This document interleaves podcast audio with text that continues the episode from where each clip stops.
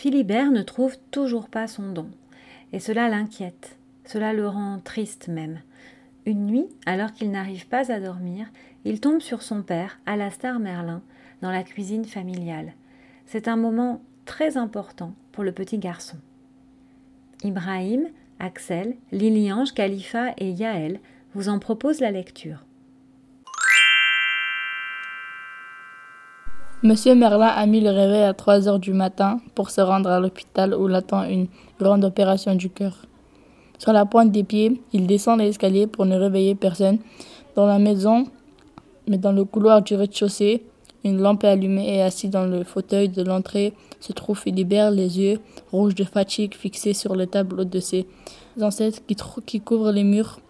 Phil, râla la star en chuchotant, qu'est-ce que tu fiches ici à cette heure tu devrais dormir.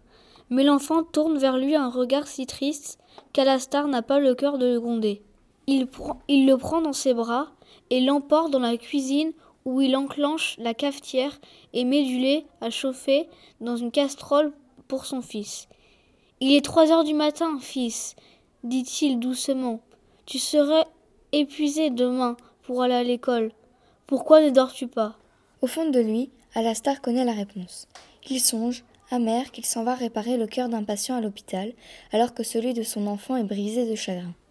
Il sent monter en lui la colère, pas contre Philibert, mais contre lui-même, et contre chacun des membres de cette famille. En voulant aider l'enfant à trouver son don, ils n'ont fait qu'accroître sa douleur et son inquiétude à l'idée d'échouer. Pour lui, faire partie d'une famille d'enchanteurs n'est plus une chance, mais une malédiction, qui, peu à peu, lui ronge le cœur comme une maladie. Cela ne peut plus durer. Tu sais, mon fils chéri, je me moque que tu as un don ou tu n'en pas, et maman s'en moque tout en temps, déclare-t-il avec conviction. C'est vrai? demande Philibert. Absolument, nous t'aimons tel que tu es, et ton existence est un bonheur de chaque instant. Tu es notre enchanteur parce que tu es notre fils, comprends-tu? Et sais-tu ce que nous allons faire dès à présent? Nous allons cesser une bonne fois pour toutes de chercher ton talent. Tu vas cesser toi aussi de le chercher. Au lieu de quoi, mon fils, tu vas vivre vivre pleinement, jouer, rire, chanter, dessiner, comme tous les autres enfants. Et nous ne t'aimerons pas moins, bien au contraire, car nous te voulons heureux.